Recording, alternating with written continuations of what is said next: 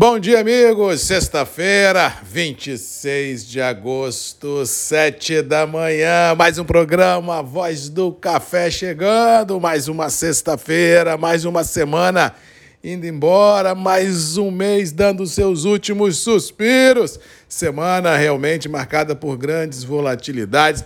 Mas antes de falar de mercado, quero mandar um abraço especial ao Carlos André, o amigo Carlão da OCB, que me recebeu ontem com muita cordialidade, com muita atenção, numa conversa muito produtiva, uh, discutindo os desafios, as oportunidades do setor cooperativista no Espírito Santo. Agradeço de coração a atenção e a cordialidade desse recebimento do Marcos Magalhães, a voz do café, o candidato a vice-governador do estado do Espírito Santo. Tenho certeza de que juntos vamos construir uma história muito interessante nesse estado, se tudo der certo, de janeiro em diante. Obrigado pela atenção, pelo carinho. Democracia é isso, é escutar todos os candidatos, democracia é isso, respeito assim as, as ideias e com certeza ah, fiquei muito lisonjeado por ter sido recebido num sistema tão importante como o sistema cooperativista do Espírito Santo. Ontem tivemos um dia mais ou menos previsível. Nova York e Londres trabalharam em estreitas margens,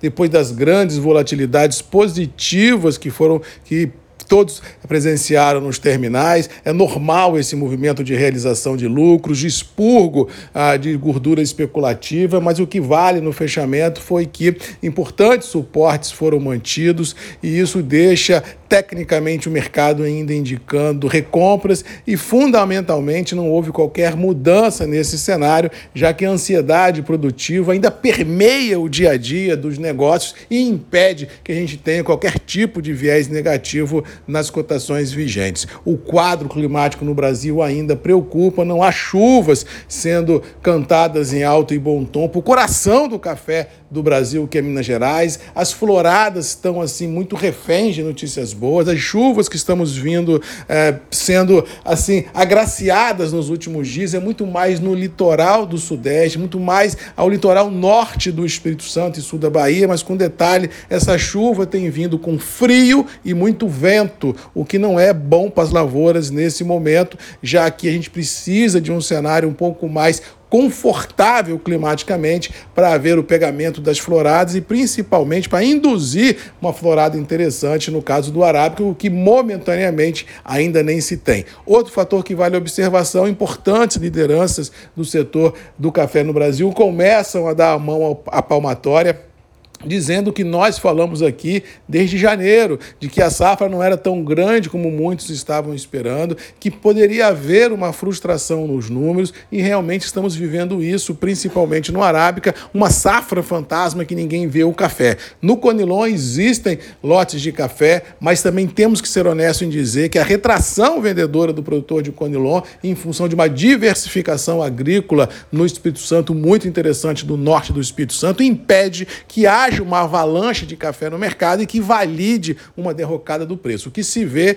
nas praças é uma falta de liquidez muito grande e isso faz com que os níveis internos se mantenham sustentados em reais e com poucos negócios. E outro fator que disse ontem foi que se Londres continuar nessa pegada bullish, né, altista, de recompra sendo presenciada, e se o dólar continuar de 5,10 a 5,20, é possível que novos operadores entrem no mercado à busca do Conilon, porque bem ou mal daqui a pouco começa a dar exportação, o que não dava até 3, 4, 5, 6 semanas atrás. Aí nós teremos mais players no mercado a busca do Conilon, e isso faz com que eu tenha a percepção de que o último trimestre do ano, de outubro, novembro e dezembro, poderá a ter um preço do café Conilon um pouco mais atrativo, a prevalecer as minhas verdades de Londres subindo, dólar de 5,10 a 5,20 e ansiedade climática testando limites inimagináveis, porque ela impacta no outro ciclo produtivo. Resumindo, estamos terminando a semana com níveis mais ou menos consolidados dentro do atual intervalo, com um sentimento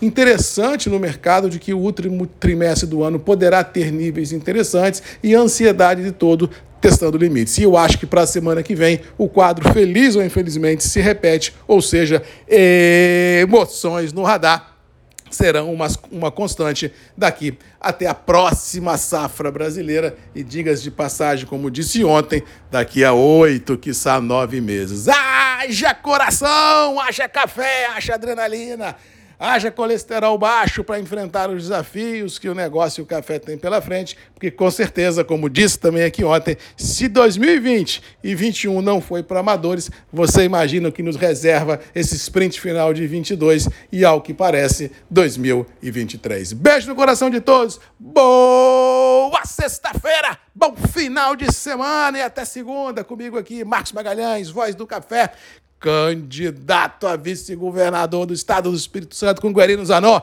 número 55. Vote em mim, hein, galera, para a gente continuar, com certeza, levando informação, mudando a vida das pessoas e, com certeza, proporcionando aos capixabas um estado melhor, um estado bacana e, com certeza, com a esperança no coração de todos vocês. Até segunda, um abraço e bom final de semana a todos vocês com as bênçãos de Deus. Fui! Até segunda. Tchau!